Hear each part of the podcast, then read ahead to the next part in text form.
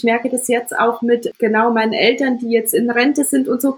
Da ist schon die Frage, was kommt denn dann? Was, also, und wenn die sagen sowas wie, na Klavier spielen, lernen brauche ich jetzt nicht mehr anfangen, da bricht mir ehrlich gesagt das Herz, weil ich denke, why not? Also,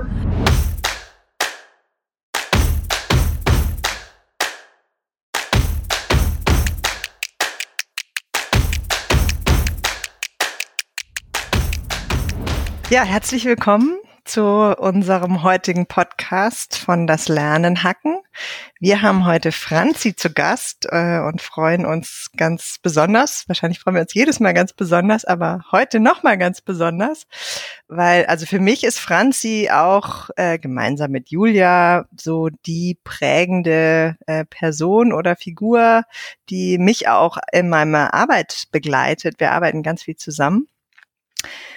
Ähm, und ich weiß aber gar nicht so genau, wie sie zum Maken-Thema, Lernen, Hacken-Thema kam. Deswegen freue ich mich auch sehr, heute mehr darüber zu erfahren. Herzlich willkommen, Franzi. Ja, danke für die Einladung. Genau, und auch noch Hallo von meiner Seite. Hier ist Julia. Genau, ich bin Co-Host heute auch im Podcast Das Lernen Hacken und äh, ja, ich verbringe viel Zeit mit Franzi. Äh, deswegen werde ich mich mit den Fragen heute ein bisschen zurückhalten, aber bin trotzdem gern dabei. Und ich freue mich auch sehr, dass du in der Folge bist. Hallo.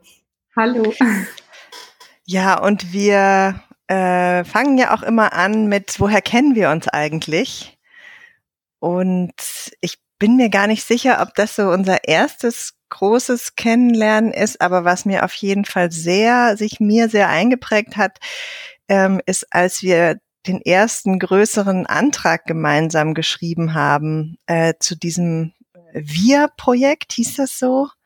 Mhm, ähm, genau, ja. Mit einer Professorin aus Potsdam und ich weiß, ich glaube, ich war noch im Mutterschutz. Du warst entweder auch mit Kleinkind oder zumindest auch immer zwischen Tür und Angel. Und es war irgendwie so eine schöne, äh, so eine schöne Stimmung, alle so, wenn Konzentration da war und gerade kein Kind äh, die Aufmerksamkeit brauchte, voll dabei.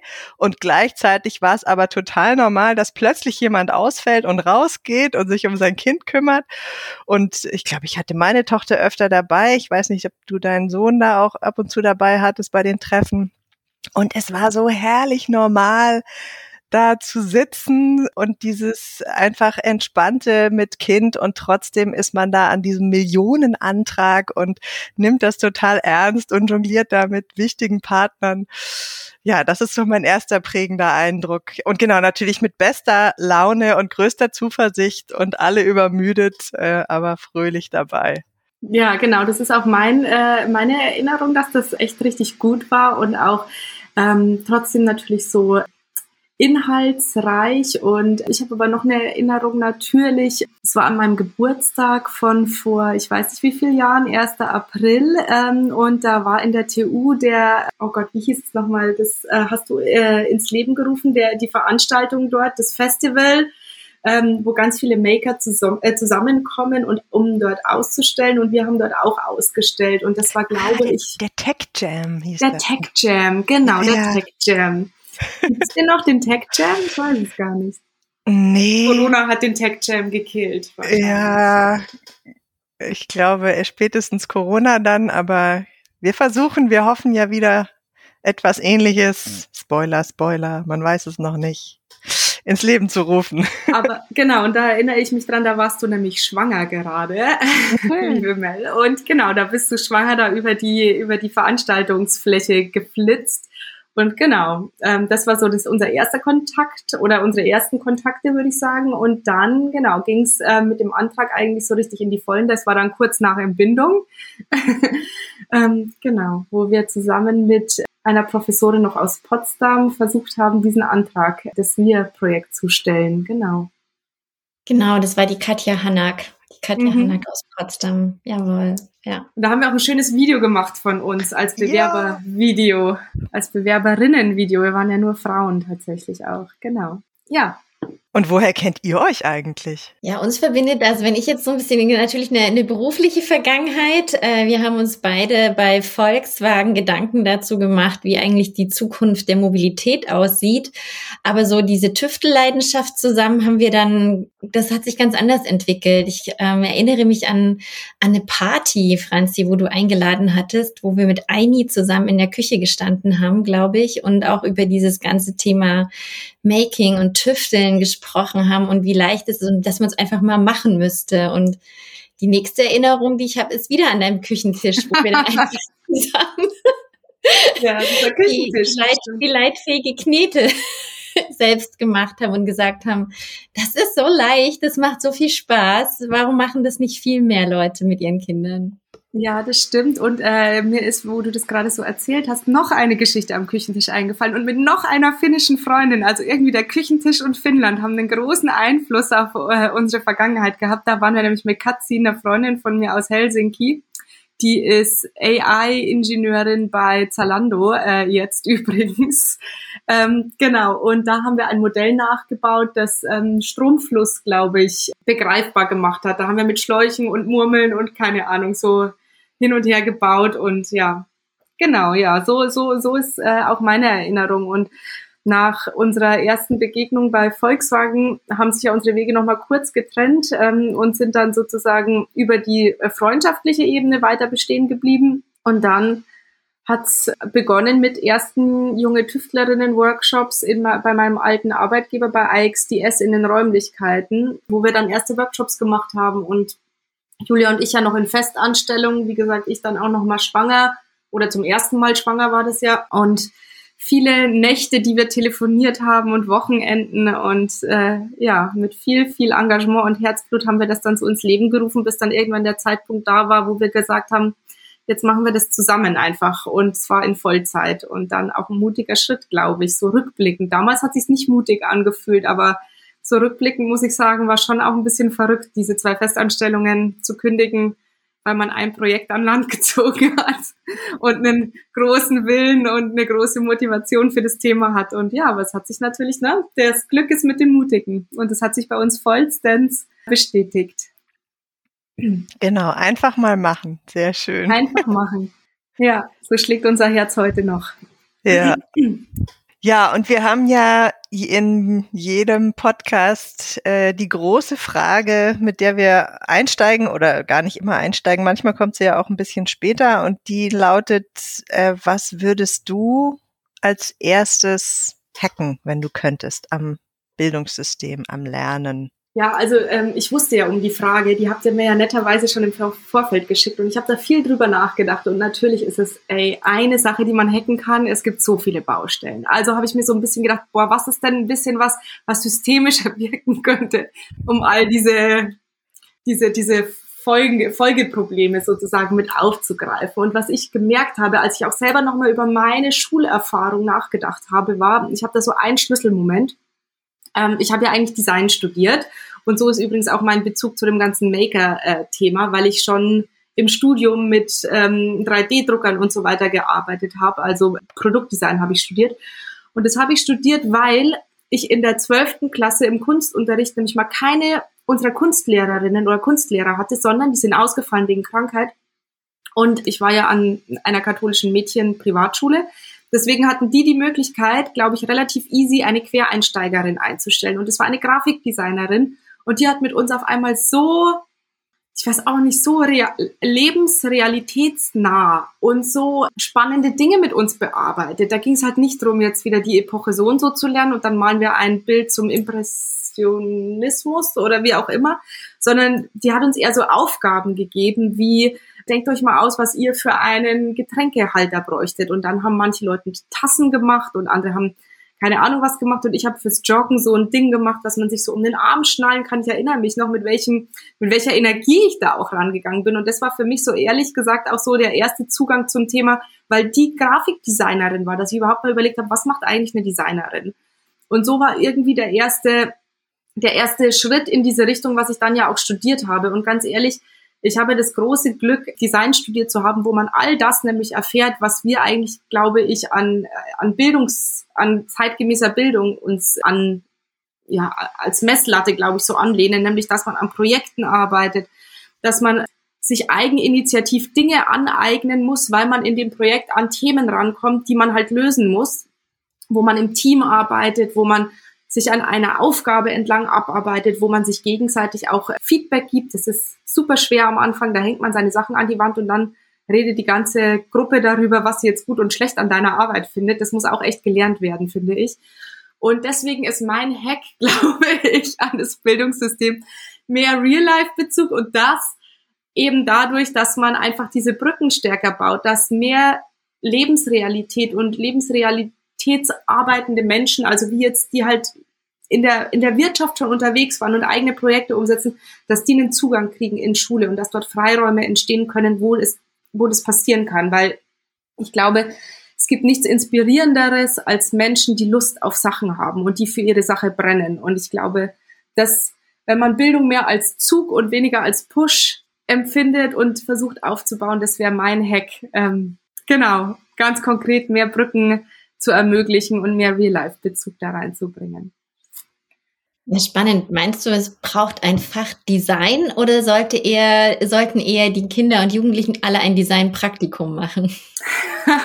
also ich glaube auf gar keinen Fall, dass es noch ein Fach braucht, sondern ich glaube, und äh, ich weiß, dass ihr da ja ähnlich tickt, ich glaube, es braucht weniger Fächer und mehr Projekte und Themenschwerpunkte. Also, aber diese Methode, es ist ja letzten Endes eine Methode und das ist ja auch das, was wir eigentlich in unseren Angeb oder in unseren Formaten reinbringen und auch Design Thinking als Methode. Surprise ist ja jetzt keine Rocket Science, sondern es ist ja gesunder Menschenverstand, den man da anwendet. Und ja, ich glaube, das und diesen entdeckenden und entwickelnden Faktor mehr ins didaktische Konzept zu involvieren. Ich glaube, das wäre das Ziel, dass ich und da ein Designpraktikum zu machen, ist auf jeden Fall hilf hilfreich, ja. Ja, spannend. Was mich jetzt aber doch noch da hm, interessieren würde, ist, also du bist zum Design und das äh, war ja auch nachvollziehbar, warum. Und dann hattest du ja offensichtlich, also dann war noch was dazwischen und dann hattest du eine Festanstellung und es schien ja alles gut gelaufen zu sein.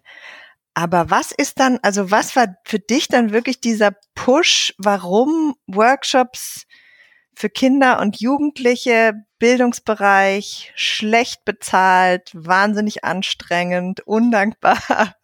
Man hat mit Schulen zu kämpfen, die genau diese Strukturen nicht bieten.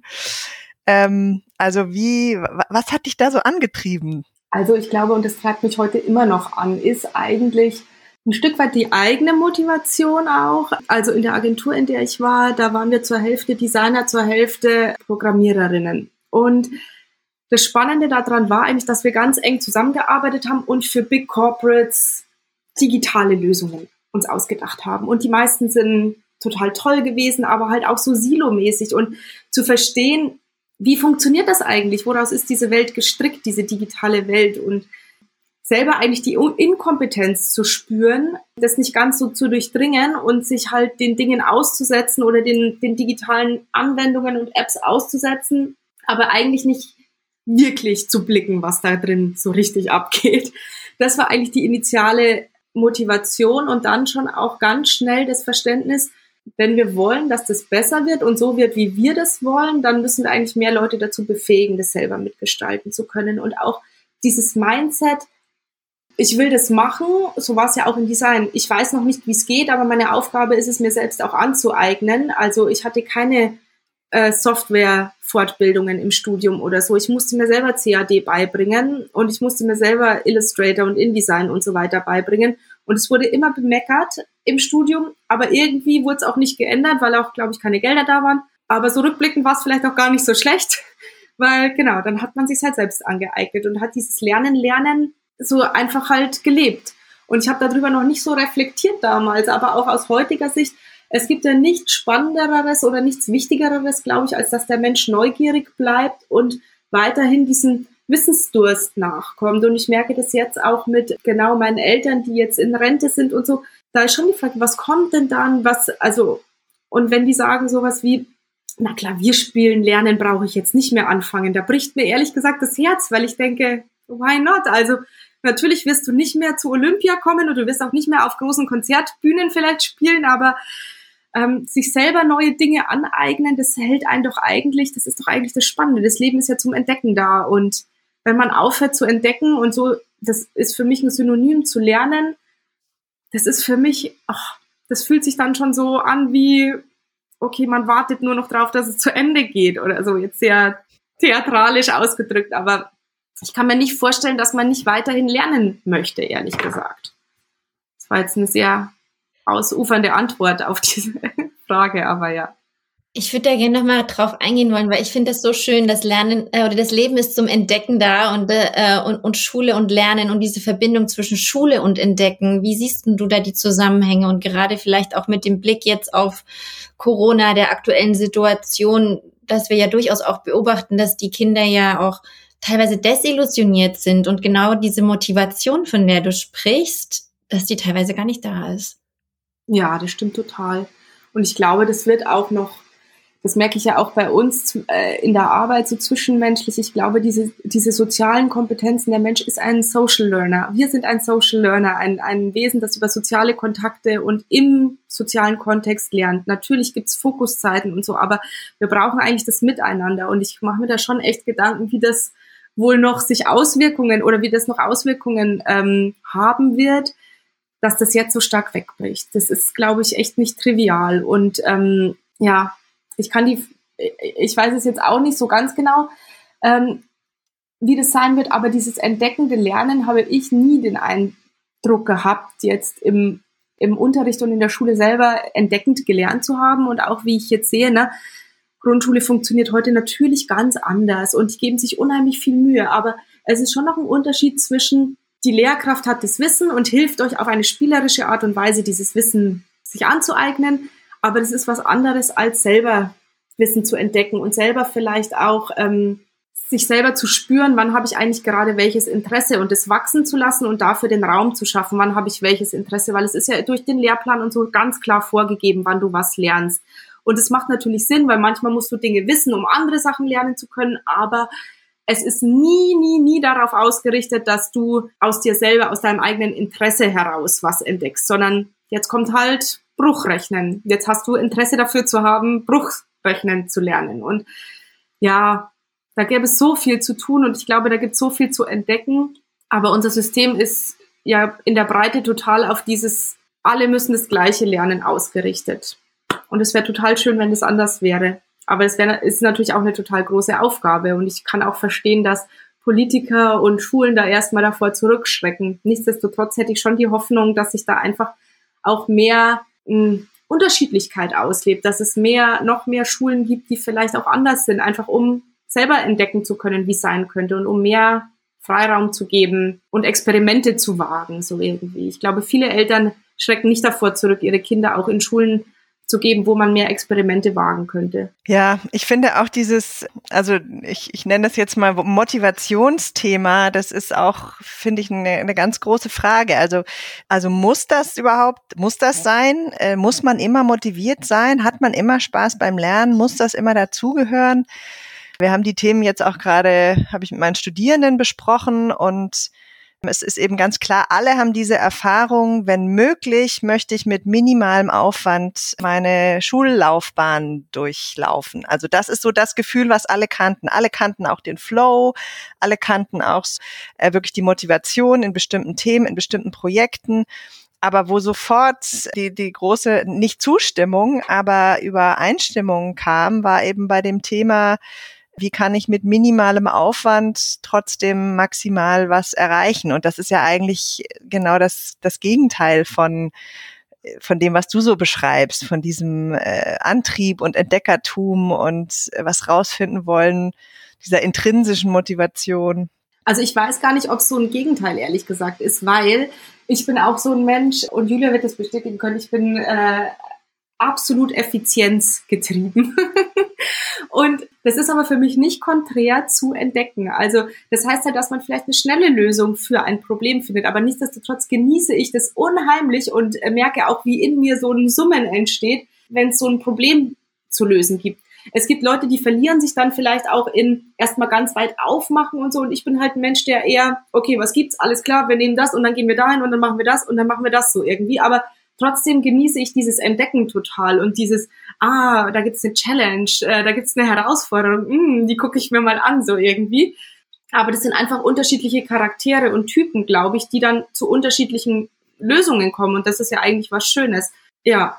Und ich glaube aber, trotzdem ist es gleichwertig und hat mit Entdecken zu tun. Und das mit dem minimalen Aufwand, genau. Ich bin vielleicht jemand, der, einen, der, der sucht auch nach einem minimalen Aufwand, um das Maximale rauszubekommen. Das hat aber, glaube ich, auch ja fast was evolutionärmäßiges sozusagen. Also der Mensch, glaube ich, funktioniert ganz oft so, das heißt aber nicht, dass der Lernerfolg dann schlechter sein muss. Er ist vielleicht ein anderer oder ja.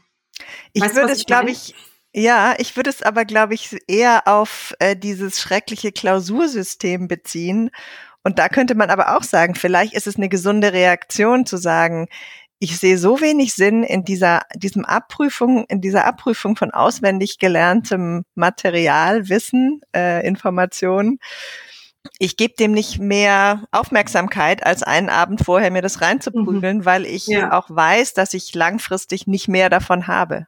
So könnte ja. man es natürlich auch interpretieren als eine. Ähm Total. Und das ist ja wieder dieser fehlende Real-Life-Bezug so irgendwie, ne? Und ich finde ja auch, dass genau dieses also das ist schon spannend, weil ich habe auch persönliche Kontakte zu Lehrkräften und ähm, da herrscht schon ganz stark der Wunsch nach, ja, du brauchst Noten, sonst kriegst du die Kids nicht motiviert und du brauchst Noten, um eine Vergleichbarkeit hinzubekommen und du brauchst Noten. Also die haben unheimlich viele Argumente dafür, warum es Noten braucht. Und das stimmt alles. Diese Argumente machen alle Sinn in deren Logik, aber die Frage ist ja trotzdem, ist dann nicht das System falsch, wenn wir Noten brauchen, um die alle zu motivieren zu lernen, weil eigentlich ist die natürliche Motivation ja da zu lernen. Und ich glaube auch, dass wir das Ganze schon auch nochmal radikal anders denken sollten und dass wir das mit vielen verschiedenen Menschen neu denken sollten, weil das kennt man ja auch von, von jedem, von jeder Prof oder von jedem Berufsfeld eigentlich, dass Leute halt in ihrem Berufsfeld so drin sind, dass es denen schwerfällt, ne, diese auch mal rauszudenken und das mal ganz anders zu denken. Und so funktioniert ja auch Innovation, dass man eben so Störer braucht oder so ein bisschen Dinge, die nicht zusammenzupassen scheinen um Bildung mal neu zu denken. Und ganz ehrlich, es gibt ja so viele Ansätze inzwischen und so viele Bücher zu, wie Bildung neu gedacht und gemacht werden sollte. Es müsste halt jetzt mal gemacht werden. So irgendwie. Ne? Es müsste halt jetzt mal. Das ist spannend, wenn du jetzt sagst, das muss neu gemacht werden oder es muss jetzt gemacht werden und wir wollen Innovation in Bildung und wir müssen Menschen zusammenbringen, die anders denken. Wen bringst du denn dann zusammen?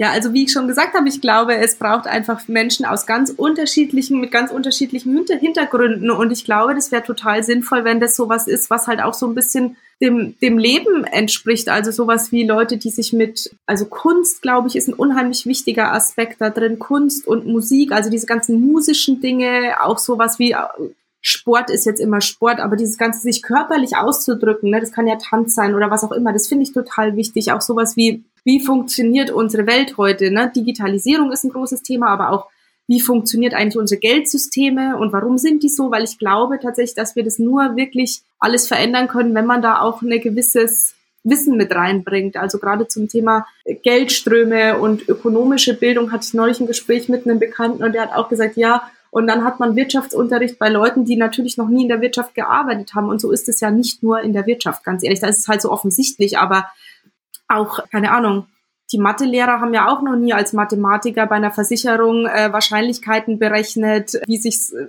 wie sich jemand verletzt oder so. Also ich glaube, dieses und man merkt es doch auch, oder im Studium hat man doch auch gemerkt, wenn man Professoren hat, hatte oder Professorinnen, die so Anekdoten erzählt haben, das war doch wesentlich inspirierender und das waren dann auch wieder nur Geschichten, hat man es nicht mal selber gemacht, aber da hat man so Geschichten dann wenigstens gehört, wo man verstanden hat, ah, das war doch wesentlich besser, als wenn man das so theoretisch vorgekaut bekommen hat. Und wenn man dann nochmal einen Schritt weiter denkt und sagt, okay, eine Schule, die eben diese Bereiche, die heute vielleicht aus dem Leben sind, Zukunftsforschung ist ja auch so ein ganz wichtiges Feld, das ich finde, das viel zu kurz kommt.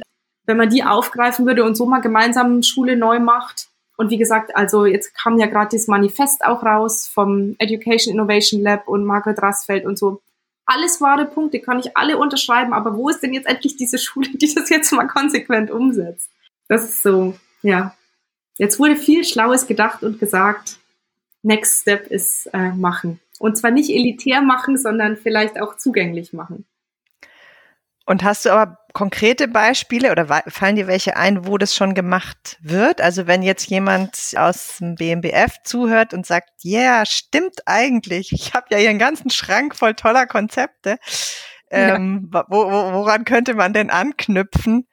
Also gut, liebes BMBF, wir mhm. beraten sehr gerne. Zum einen. Zum anderen gibt es aber auch praktische Beispiele. Ähm, oh ja ist meine Frage, hast du was, wo du sagst, da sieht man schon mal, da passiert sowas oder das geht in so eine Richtung, also auch natürlich für die anderen, die jetzt gerade zuhören, dass man sich was konkret darunter vorstellen kann, wie kann das aussehen, weil ich stelle mir immer ganz schnell die Reaktion vor, oh, wie soll denn das gehen? Und das ist ja mega Aufwand und viel zu kompliziert. Und und ich habe aber, ich weiß ja auch, es gibt auch so Ansätze, wo man sieht, aha, da geht was in die Richtung und es eckt vielleicht an, aber, aber es zeigt schon mal, was daraus äh, sich entwickeln kann. Mhm. Also total, genau. Also hier auch noch einmal der Werbebanner für uns. Wir machen ja auch tolle Konzepte, die für Schule buchbar oder implementierbar sind. Ähm, ja. Genau. Von dem her äh, gerne auch mal bei junge Tüftlerinnen oder dem Good Lab vorbeischauen. Da versuchen wir das ja so ganzheitlich auch äh, zu denken, also Digital Literacy, Zukunftsforschung und Nachhaltigkeitsthemen zusammenzudenken. Aber um mal so ein ganzes Schulkonzept, wo Kinder wirklich auch äh, mehrere Jahre durchlaufen können, da gibt's natürlich tolle Sachen, wie zum Beispiel das Learn Life, das aus Barcelona kommt, oder auch ähm, die Green School, glaube ich, heißt sie, auf Bali und so weiter. Das sind alles echt tolle Konzepte. Das Einzige, was natürlich da schwierig ist, ist, also beim LearnLife weiß ich zumindest, das ist halt auch wie eine Privatschule. Also da muss man Gebühren dafür bezahlen und so weiter. Aber trotzdem sind das auch erstmals Konzepte, die das Leben so als und die Schule als Teil des Lebens oder das Leben abbilden, so sage ich mal. Also da werden alle diese Bereiche auch einfach mitgedacht, also dass, dass man da nicht nur hingeht zum Lernen, sondern dass man da auch als sozialer Mensch ist und mit Emotionen da ist und wo es eben darum geht, auch ähm, weiterzudenken, als ich lerne jetzt äh, Mathekompetenzen, damit ich Ingenieur werde, sondern ähm, genau, wo man einfach den Menschen als ganzen Menschen auch so sieht. Und das sind jetzt zwei Konzepte, die mir jetzt so aus dem Ärmel geschüttelt einfallen, aber ich wette, ihr kennt ja auch noch welche, oder? Wir werden auf alle Fälle noch ein paar in der Liste dranfügen. Genau. Also mir fallen natürlich auch die äh, Ansätze aus äh, Dänemark, Skandinavien ein mit dem ganzen Thema Playful Learning. Ähm, wo eben halt auch versucht wird, genau diese Sachen umzusetzen und genau ganzheitlicher zu denken. Ähm, mir fällt das Netzwerk von Margret Rassfeld, Schule im Aufbruch ein, die das ja natürlich direkt in Schule versuchen zu implementieren und umzusetzen, aber da eben halt auch genau diese Freiräume schaffen mit ähm, unter anderem jetzt auch dem Friday als einer Initiative, die eben halt jetzt versucht, konkret halt in der Schule schon äh, diese Räume zu schaffen. Aber das ist äh, richtig. Also ich glaube, es gibt halt diese beiden Entwicklungen. Das eine ist halt in der Schule zu innovieren und das andere ist, eine neue Innovation zu haben und dann zu gucken, wie können wir diese Blaupause auf die Schule übertragen. Und ich finde beide We Wege sehr gewinnbringend und können halt durchaus auch miteinander zusammengehen und voneinander lernen. Und ich glaube, davon braucht es einfach noch viel mehr, weil es gibt noch nicht die richtig oder es gibt nicht die eine Antwort. Ich glaube, es gibt viele Antworten und wir müssen noch ganz viele finden. Genau, also ich glaube auch, was den allen gemein ist, äh, worüber wir ja auch schon seit Jahren sprechen, ist, dass Schulen einfach die Möglichkeit bekommen müssen, sich Hilfe zu oder Unterstützung reinzuholen. Also dass es den, den Freiraum braucht, zu sagen, für Thema XYZ. Ich muss jetzt nicht, ich kann vielleicht nicht erwarten, dass ich im Lehrkollegium jemand habe, der das Thema abdeckt, wie du auch beschrieben hast, dann sich Leute von außen reinzuholen ich denke auch immer mehr, wir brauchen auch in den Schulen mehr äh, Personen, die nicht gezwungenermaßen Lehrpersonen sind. Also wenn du sagst so, äh, damit der Input von außen kommt, das muss ja alles organisiert und koordiniert und geplant werden. Es ist ja nicht so, dass die Schule sagt, so wir brauchen jetzt jemand äh, zum Thema Zukunft und dann klingelt gleich jemand an, sondern das die Leute, die gut sind, sind entweder wahnsinnig teuer oder man braucht gute Strategien, um sie da einzubinden. Also irgendwie eine Art von Rahmen, der den Menschen dann auch zeigt, wenn ich mich hier engagiere und einbringe und mal pro bono für einen halben Tag in der Schule spreche, dann bin ich Teil etwas Größeren oder wie auch immer. Dazu fallen mir auch die, ach, wie heißt sie denn, die, die, äh, das neue Tumo-Zentrum, genau, die haben das ja so ein bisschen als Konzept, wo sie auch sagen, sie sind eigentlich sehr erfolgreich darin, sich Leute, äh, also sich Expertise von außen einzuholen, die dann kostenlos Workshops geben. Also aus großen Unternehmen Und ich glaube auch, dass da grundsätzlich eine Bereitschaft ist und dass man eben auch in Unternehmen oder Startups oder wo auch immer, wenn man dafür wirbt, sicherlich auf offene Ohren stoßen würde. Aber ich glaube auch, dass die Schule dabei Unterstützung braucht. Und ob das jetzt eben dann eine Person ist, die genau solche Inputs organisiert, zum einen, dann, dass die Schulen die Offenheit und die Flexibilität brauchen, sowas einzubinden am besten noch ein CIO, der dann sich um die ganze Technik kümmert. genau, ja. Wobei da muss genau, wir müssen einfach auch breiter denken. Das finde ich einen ja. schönen Ansatz. Ja, genau. Und auch einfach drüber nachdenken, was kann man denn, also ich als Mensch bin ja nicht nur mein Notenblatt. Also ich glaube, dieses Notenthema, das ist ein unheimlich spannendes Thema, um da auch Veränderung herbeizuschaffen, weil solange ich natürlich dieses Notensystem habe, ist eine Lehrkraft weiterhin, die kann noch so innovativ denken, die muss am Schluss sich vor seiner Schulleitung oder ihrer Schulleitung rechtfertigen, wie die Klasse abgeschnitten hat und so weiter. Also der Druck liegt ja nicht nur bei den SchülerInnen, sondern der liegt ja auch bei den Lehrpersonen vor der Schulleitung oder die Eltern, die dann einfordern, mein Kind soll aber aufs Gymnasium oder, oder, oder. Und ich glaube, dass das wirklich auch spannend wäre und äh, Björn Nölte macht dazu ja auch ganz tolle Inputs zu dem Thema, wie man Noten anders denken kann und anders vergeben kann und welche Systeme es da gibt. Das finde ich unheimlich spannend und auch das nochmal anders zu verstehen. Die können nämlich auch dann einfach dazu dienen, ähm, das ganze System anders zu denken. Da gibt es zum Beispiel dieses eine Modul, das heißt 15 oder 0. Also in der Kollegstufe, wenn man Punkte bekommt, 15 ist ja da die beste äh, Punktzahl, die man kriegt, oder 0. Und ähm, das Konzept setzt darauf an, dass in dem Kurs alle Schülerinnen und Schüler gecoacht werden von der Lehrkraft, dass alle am Schluss 15 Punkte haben und wenn die es nicht schaffen mithilfe des Coachings, dann kriegst du null. Und das ist natürlich super radikal, aber ich finde es auch unheimlich spannend, weil das, das fordert natürlich oder das, das motiviert die Schülerinnen natürlich auch, die Lehrkraft nochmal anders zu fordern, weil die wollen ja alle keine null Punkte. Und wenn es nur 15 oder 0 gibt, dann forderst du vielleicht auch deine Lehrkraft stärker, dich zu unterstützen und dich zu, dir das Wissen einzuholen und immer wieder Feedback auch einzuholen. Sind es jetzt schon 15 Punkte? Nein. Okay, wo muss ich dran äh, weiter verbessern und so?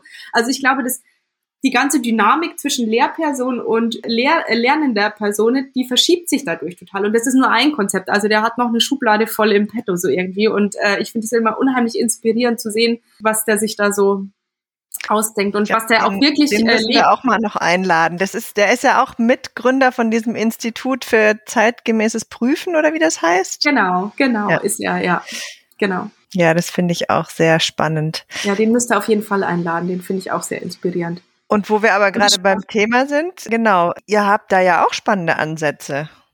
Also. Ja, genau. Ähm, also da kann Julia vielleicht dann auch gleich noch was dazu sagen, aber nachdem äh, ich jetzt erstmal hier Du bist Wort heute habe, der Chef. Ähm, genau, ich bin heute der Gast, die Gästin. Also genau, es gibt ja ein super spannendes Projekt, das äh, My Badges heißt und das zielt nämlich genau darauf ab, auch außerschulische Aktivitäten zu wertschätzen, weil genau, wenn du nämlich zum Beispiel in einem Sportverein Trainerin bist oder wenn du in deiner Freizeit gerne kleine Projekte mit Löten äh, machst oder wenn du dich für die Sterne begeisterst und äh, den Nachthimmel beobachtest, gibt es das äh, Modell der Open Badges. Das ist quasi ein System, wo ja Leute Badges erstellen können und dann hinterlegen in diesen Badges, was für Kompetenzen erreicht sein müssen, um diesen Badge zu bekommen. Und dann kann man quasi Badges für alles Mögliche erstellen. Also genauso für Kuchenbacken wie für Raketenwissenschaften. Und von bis sozusagen. Und das ist natürlich ein unheimlich schönes System, um so ein bisschen das Notensystem zu hijacken, weil gelernt wird ja immer und überall und nicht nur in der Schule. Und das befeuert das unheimlich und das finde ich äh, wunderbar deswegen. Und weil es auch nicht die Notenhoheit bei der einen Lehrkraft sieht, sondern jeder, der lehr der lehrt oder der was ähm, zu teilen hat, könnte einen Badge erstellen und kann andere daran teilhaben lassen und kann dann diesen Badge vergeben. Und das eigene Portfolio wird dadurch natürlich auch viel mannigfaltiger, als jetzt nur zu sagen, Mathe 2, Deutsch 1 so irgendwie, sondern wer bist du als Mensch eigentlich und was sind deine Interessen und deine Kompetenzen? Ja, super spannend. Also ich finde, wir sind auch gerade an einem wirklich wichtigen Punkt des Podcasts. Ne? Also es geht ja gerade wirklich um die Frage, wie können wir das Lernen hacken? Und ähm, ich finde, es ist wunderschön jetzt herausgearbeitet, dass das Thema Noten da ein zentraler Punkt ist. wo wir das System einfach vielleicht auch nochmal wirklich hinterfragen müssen. Ich fand den Punkt aber auch nochmal gut, dieses Thema Offenheit. Das kam jetzt bei dir, das kam jetzt tatsächlich, wenn ich das jetzt mal so resümiere, so in ziemlich allen Interviewpartner hat, haben genau dieses Thema angesprochen. Offenheit, die Schule, wir brauchen eine offene, also es muss sich mehr öffnen. Und das finde ich nochmal ganz interessant, gerade wenn wir halt da hingucken, das Lernen zu hacken und Schule zu öffnen. Wie kann das denn aus deiner Sicht am besten gelingen? Also wen, was, wie kann sich Schule öffnen oder was braucht es oder wie kann, wie kann Schule dabei auch unterstützt werden?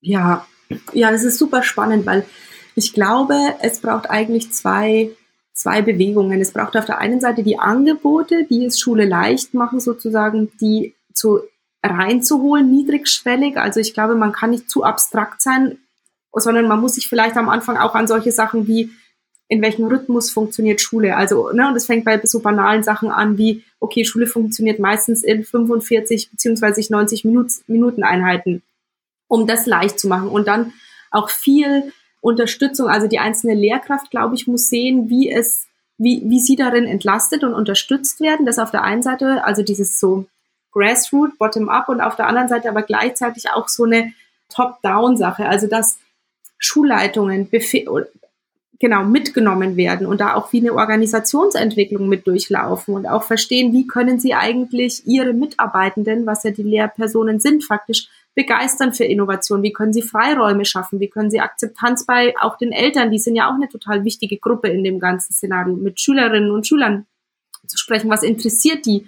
Welches Profil wollen wir uns als Schule geben und ausarbeiten? Und ich glaube, wenn es diese zwei Sachen gäbe, dann würde das schon viel leichter in Schule kommen und natürlich auch, ja, Freiräume, das ist dann noch mal ein Schritt höher gedacht eigentlich. Also ähm, in Niedersachsen, glaube ich, gibt es jetzt dieses Projekt, wo über 50 Schulen über für eine gewisse Zeit äh, vom Lehrplan entbunden sind. Wunderbar. Da können die natürlich, die haben jetzt da den Freischein zu sagen, wir können jetzt einfach mal ausprobieren und da die wirklich gute oder auch schlechte Erfahrungen sammeln, aber halt lernen. Also die Schule auch als lernendes Unternehmen oder als lernende Institution zu denken, weil das ist jede Firma schreibt sich das heute auf, auf die Fahnen. Wir sind ein lernendes Unternehmen. Wir sind innovativ und agil. Ja, und die Schule aber überhaupt nicht. Ne? Das ist das Letzte. Die vermitteln Lernen, aber die sind keine lernende Institution. Und ich glaube, dafür muss es halt auf allen Ebenen, ja, Freiräume geben und Wissen und Unterstützung geben. Und es gibt ja schon tolle Institutionen, die das machen auf den verschiedenen Ebenen. Also das Forum Bildung Digitalisierung zum Beispiel, die unterstützen ja auch Schulen darin, sich weiterzuentwickeln ähm, auf einer strukturellen Ebene und da einfach auch mehr so, ja, wie die Welt heute halt tickt, äh, mit reinzubringen. Von E-Mail-Adressen, da brauchen wir gar nicht drüber reden, ne? die Diskussion kennt ja jeder, aber auch zu auf Augenhöhe miteinander zu arbeiten, auch das ist ja in der Schule Organisationsentwicklung total wichtig. Ja, große Ziele, viel zu tun. ja, ja.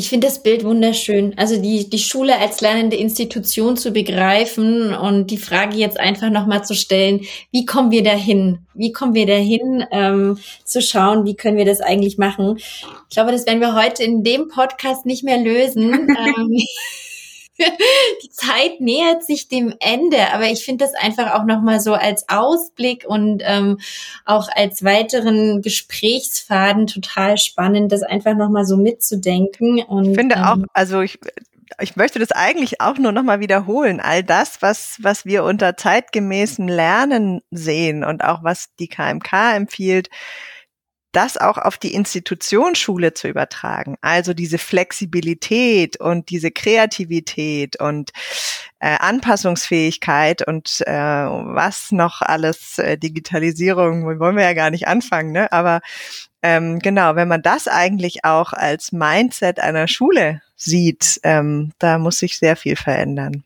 Aber vielleicht ist das genau die notwendige Veränderung, die dies braucht. Das ist das Radikale. ja.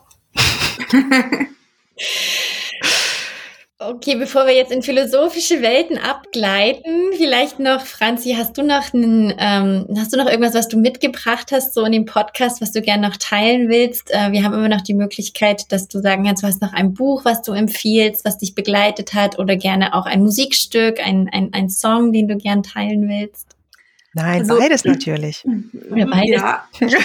Also äh, das Buch, das mich in, in den letzten zwei Jahren ist es tatsächlich am meisten, ähm, wie soll ich sagen, beeindruckt hat diesbezüglich. Und ich glaube, das, das Bild muss man auch immer wieder aufmachen, ist von Harald Welzer, das alles könnte anders sein. Ich weiß nicht, ob ihr das kennt, aber der ist ja Zukunftsforscher und der malt eine Zukunft auf, die eben nicht getrieben ist von diesen äh, negativen äh, dystopischen Zukünften, sondern eher versucht zu zeigen, was, was es schon alles für gute Beispiele gibt. Und ich glaube, das ist das, woran wir uns auch immer erinnern müssen, weil wir, wir neigen ja oft dazu, uns eher durch diese negativen Szenarien zu prägen und weg von dem. Aber ich glaube, wir brauchen mehr hin, hin zu dem, also uns zu trauen, mutig zu sein und eine Vision zu entwickeln, die uns gefällt und nicht ähm, durchspickt ist von das geht nicht und das geht nicht und das geht nicht. Also wir müssen uns erstmal trauen, das groß zu träumen. Und ich finde, das macht er wunderbar. Und er zeigt auch schon viele, viele wunderbare existierende Beispiele dafür, dass die Welt eigentlich ein wirklich schöner Ort ist. Und überhaupt nicht langweilig, sondern äh, Spaß macht und Freude macht und genau viele gute Menschen hier unterwegs sind. Und deswegen finde ich das für mich persönlich so total schön und motivierend. Und nicht nur immer zu meckern, sondern zu sagen, ach, es wäre doch so schön, wenn wir das so hätten ne? und äh, genau, eher darauf hinzuarbeiten. Genau. Das ist auch ein sehr schöner Bogen, finde ich, zu, zum Anfang von unserem Podcast, wo es ja auch um Motivation ging. Ich finde nämlich auch, also diese Konzentration auf, auf die Dinge, die schon gut laufen oder die man vielleicht gar nicht so wahrgenommen hat oder vielleicht auch kleine Sachen, die dadurch größer werden können, finde ich auch für die Veränderung in Bildung und Schule ganz wichtig. Eben nicht dieses, wir beschweren uns nur, sondern wir, wir zeigen lieber, was schon geht und wo sich was tut und wo positive Dinge schon immer waren oder sich entwickeln. Ja, finde ich sehr schön. Kenne ich nicht das Buch, gucke ich mir gleich mal an. Schicke ich dir. Ich habe es hier im Bücherregal, ich schicke es dir. Genau. Recycling. Und dann darfst du ja noch einen Song featuren, wenn du möchtest. Das, kann, das oh, können ja. wir aber dann auch, den können wir auch einfach unkommentiert dazustellen. Aber wenn du magst, kannst du noch was dazu sagen. Also im Oder Moment, wenn dir keiner Ich habe darüber nachgedacht. Es ist mir keiner eingefallen, der nicht so die typischen äh, Sesamstraße oder Pippi Langstrumpf Songs sind, die ich denke, die bräuchten wir alle eigentlich für die Erwachsenen. Also ich werde noch weiter suchen und einen rausfinden, äh, der das so thematisiert. Aber dieses genau die Schönheit im Fragen stellen und im Nichtwissen, ne? äh, das Nichtwissen, genau. Das dazu jetzt ein Lied äh, für Erwachsene. Das nicht, weil ich habe nämlich aufgrund von zwei kleinen Kindern die Nase auch gestrichen voll von diesen Kinderliedern die ganze Zeit. Deswegen ja.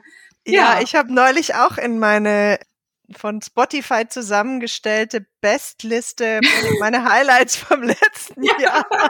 Und ich glaube, ich musste erst dreimal den Bildschirm ja. runterscrollen, bevor überhaupt irgendwas von mir dabei war. I genau. feel you. Ja. ja, das ist auch meine Lebensrealität. Okay, dann äh, hoffen wir, da kommt noch was nach. Genau, lasse ich euch zukommen. Sehr schön. Vielen Dank, das war sehr spannend. Hier wurden ja heute wirklich große Themen aufgemacht, äh, die wir bestimmt auch noch weiter, die uns ja alle schon lang beschäftigen, aber es ist doch immer auch gut, nochmal konkret sie auszusprechen. Da entwickeln sich ja auch immer wieder neue Ideen und wir motivieren uns ja damit auch immer gegenseitig weiterzumachen. Ähm, Stimmt. Und ja, sehr schön, dass du da warst. Vielen ja, danke Dank. für die Einladung. Ähm, genau, es macht sehr Spaß, äh, das auch mal so wieder, ich weiß auch nicht, die, äh, durch Corona kommt man viel zu wenig zu solchen netten, ohne auf Arbeit fokussierten Gesprächsrunden. Das tut so gut einfach. Also vielen Dank, dass ihr mich eingeladen habt. Ich habe mich sehr gefreut, mit euch vielen Dank, dass du da schnacken. Danke auch von meiner Seite und auch nochmal so dieser Gedankenanschubster in die Richtung, einfach das Lernen mal so richtig radikal zu denken und dabei die schönen Geschichten im Auge zu behalten. Danke dir. Danke für die schöne Zusammenfassung.